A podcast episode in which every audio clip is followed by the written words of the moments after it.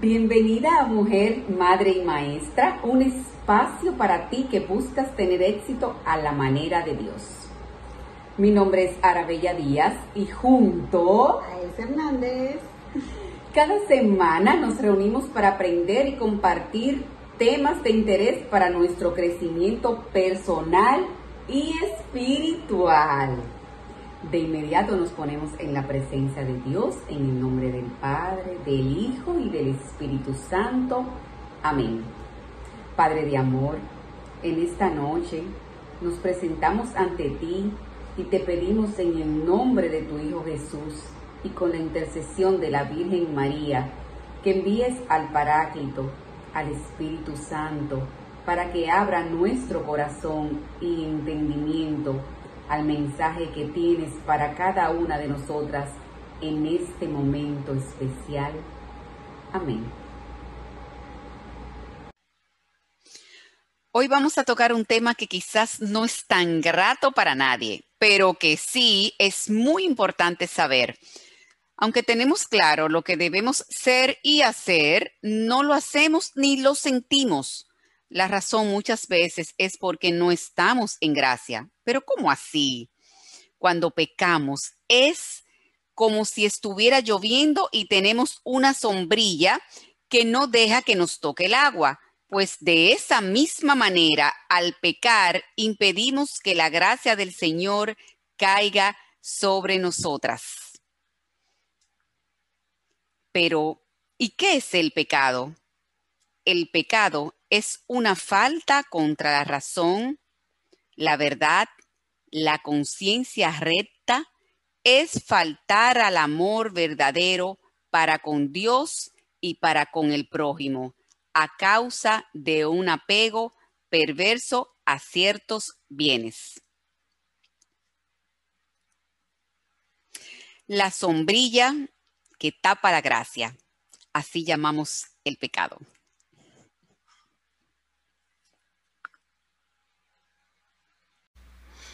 El pecado es un acto personal, pero nosotras tenemos responsabilidad en los pecados cometidos por otros cuando cooperamos a ellos, ya sea participando directa y voluntariamente, aconsejándolos, alabándolos o aprobándolos, no revelándolos o no impidiéndolos cuando tenemos obligación de hacerlo o cuando protegemos a los que hacen el mal. Vamos creando estructuras de pecado que constituyen un pecado social, así como en los países donde existe la pena de muerte, la eutanasia o el asesinato de sus inocentes. La raíz del pecado está en nuestro corazón, pero también en nuestro corazón vive la caridad. Ahora bien, hay diversas clasificaciones del pecado. Nosotras hemos elegido dividirlos por la gravedad y por las virtudes a las que se oponen. Por la gravedad, el pecado se divide en pecado mortal y venial. Se cae en pecado mortal cuando se elige deliberadamente, es decir, sabiéndolo y queriéndolo, una cosa gravemente contraria a la ley divina y al fin último del hombre, pues destruye en nosotros la caridad sin la cual la bienaventuranza eterna es imposible. Sin arrepentimiento, tal pecado conduce a la muerte eterna por lo que debemos reconocerlo e ir lo antes posible a confesarnos. Ojo, no ir a misa los domingos sin justificación es un pecado mortal. El pecado venial constituye un desorden moral que puede ser reparado por la caridad que tal pecado deja subsistir en nosotros. Un ejemplo es una pequeña desobediencia a los padres, un pensamiento impuro semiconsentido, entre otras. Ahora bien, la reiteración de pecados, incluso veniales, engendra vicios entre los cuales se distinguen los pecados capitales. Vamos a hacer una historia para ilustrar cómo los pecados capitales pueden llevarnos a otros pecados. Esto es un pequeño ejemplo para que tengan una idea de lo que puede pasar. Lolita es una chica que tiene muchísimos dones, le ha ido muy bien y por tanto ella se ha creído que es la última Coca-Cola en el desierto. Por tanto, Lolita ha caído en el pecado de soberbia, que es el amor propio indebido que busca atención. Ella se cree lo último. ¿Y qué pasa? Que ella no da nada de gratis todo lo quiere para ella y trata de sacarle ventaja a todo. Entonces va cayendo en lo que se llama la avaricia. Cuando ella ve que alguien tiene algo que no puede obtener, entonces se entristece por esa buena fortuna y cae en lo que se llama la envidia. ¿Qué pasa? Que esto le genera muchísimo enojo y frustración y cae en la ira. Y de aquí, pues ella puede caer tanto en la lujuria, que es el deseo desordenado por el placer sexual, o en la gula, que es el deseo desordenado por la comida o la bebida, para poder manejar esa frustración de no poder obtener eso que ella desea. Y por último, entonces, como ninguna de estas cosas a ella le causan una gran satisfacción porque está en un camino equivocado, pues en la pereza, que es la falta de esfuerzo físico o espiritual. Como que bueno, le da lo mismo. Esto por decirles un pequeño ejemplo. Ahora bien, ¿cómo podemos lograr vencer los pecados capitales? Porque no nos vamos a quedar ahí todas sucias. No, no, no, no, no. Entonces, el pecado de la soberbia lo podemos vencer a fuerza de la virtud de la humildad. Reconocer que necesitamos a Dios y que también necesitamos a los demás. Aprender a pedir ayuda y vernos a nosotros mismos con nuestras virtudes y nuestros defectos. El pecado de avaricia lo podemos vencer siendo generosos. Podemos hacer un pequeño ejercicio de donar algo a los pobres, algo que nos guste, no solo lo que nos sobra, no, no, algo que nos guste. Y así ir viendo cómo ese, ese, agarre pues, se va rompiendo. Recordando que el Señor no sobreabunda para que nosotros abundemos en buenas obras. El pecado de la lujuria lo podemos vencer con la virtud de la castidad. Y esto se hace pues independientemente del estado de vida que yo tenga, cuidando nuestro corazón y podemos evitar situaciones donde nuestra castidad pueda verse comprometida. El pecado de la ira, pues podemos vencerlo con la virtud de la paciencia, moderando nuestras emociones, respirando antes de reaccionar, entender que nosotros tenemos el poder de controlar las emociones, que solamente duran 90 segundos, dejarla ir. Dejarla ir y con mucha oración pedir al Señor que nos vaya poniendo un carácter más parecido al de su Hijo Jesús. ¿Y qué hacemos con la gula? La gula la podemos ir venciendo con la templanza. En ese caso podemos hacer ejercicios, eh, tratar de, de evitar los excesos en la comida, en la bebida, para que no nos gobierne ese deseo de un poquito más, un poquito más.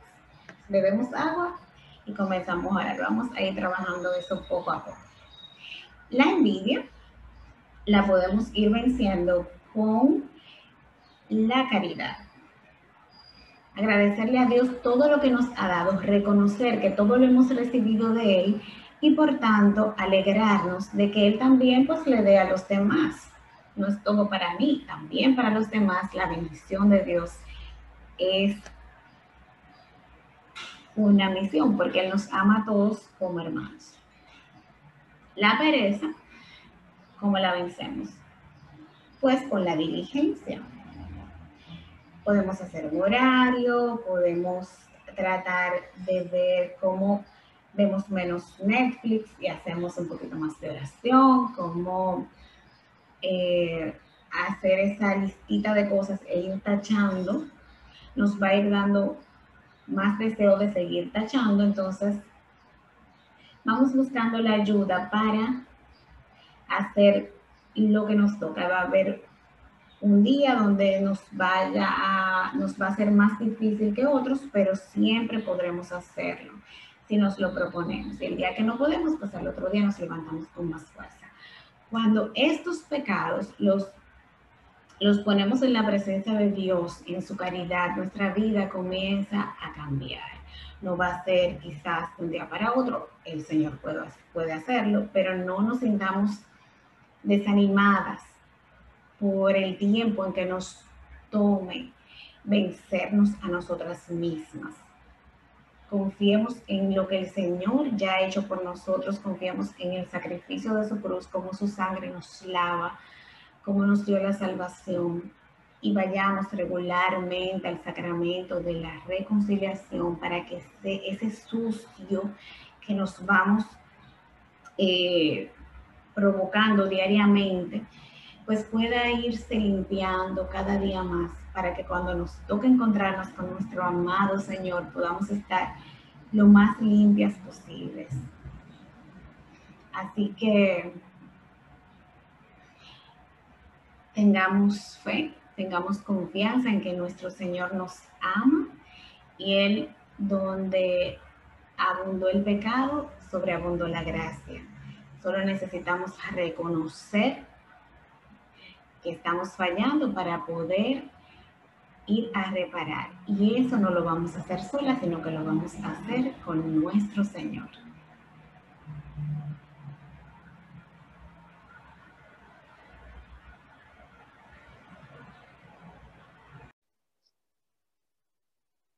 Como muestra de que el Señor sí puede sacarnos desde el pecado más bajo y llevarnos a la plenitud de la santidad, tenemos a María de Edesa, una chica que pasó de anacoreta a prostituta y de prostituta a santa. Esta joven perdió a sus padres a muy temprana edad, a los siete años, pero fue adoptada por su tío San Abraham Kiduania, donde se dedicó a una vida anacoreta por 20 años. Estas son personas que se dedican a la oración y una vida de silencio perfecta. Sin embargo, fue seducida por un monje o por uno que se disfrazó de monje y duró un año ganándose su amistad hasta que finalmente la sedujo. Cuando ella cayó en cuenta de este terrible pecado que había cometido, se creyó que ya no tenía salvación y que ya ella no podía volver a su estado original de gracia. Así que ella se escapó y se fue a vivir para un burdel y duró dos años en un camino de total perdición porque en su mente ella había entendido que ya ella no tenía salvación. Sin embargo, para la gloria de Dios, su tío tuvo un sueño donde una paloma era tragada por un dragón y luego el, dragón moría y la paloma seguía intacta. Este sueño lo llevó a, buscar a su, a su sobrina y allí fue que entonces se dio cuenta de que su sobrina ya no estaba en el, en el monasterio. Así que él comenzó a buscar, a buscarla y cuando se enteró de dónde estaba, se disfrazó de soldado, pidió un, una cita privada con, con ella, ella no lo reconoció y en ese momento de privacidad, él le abrió su corazón y le suplicó que regresara con él. Esta insistencia del tío convenció su corazón y permitió que ella volviera a, a su vida de oración y de penitencia. Y ya tres años después de todo esto, el Señor en su infinita misericordia le concedió el don de hacer milagros. Y así vivió santamente hasta su muerte. La festividad de esta santa se celebra el 29 de octubre y ella es patrona de los caídos en la fe y de los cristianos alejados del Evangelio. Es una muestra de que Dios puede hacer con nosotros nuevas todas las cosas. Confía, no importa desde dónde tú vengas, no importa lo que hayas hecho, tú siempre tendrás la oportunidad de comenzar de nuevo. Solamente tienes que arrepentirte e ir a los brazos de tu Padre Celestial.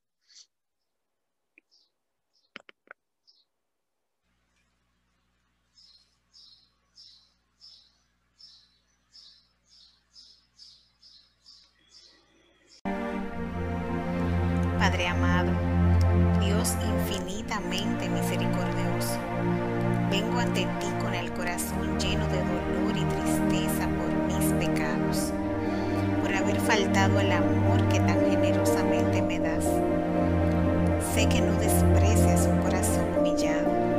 Aquí te entrego el mío y te pido perdón por las veces que te he fallado. Perdóname por las mentiras que he dicho, por las veces que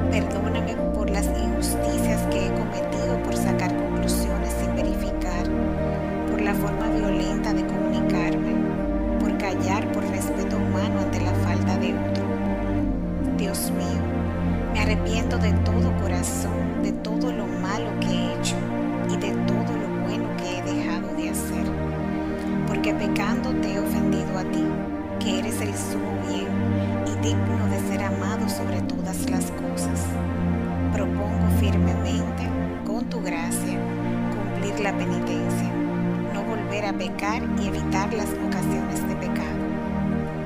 Perdóname, Señor, por los méritos de la pasión de nuestro Salvador Jesucristo.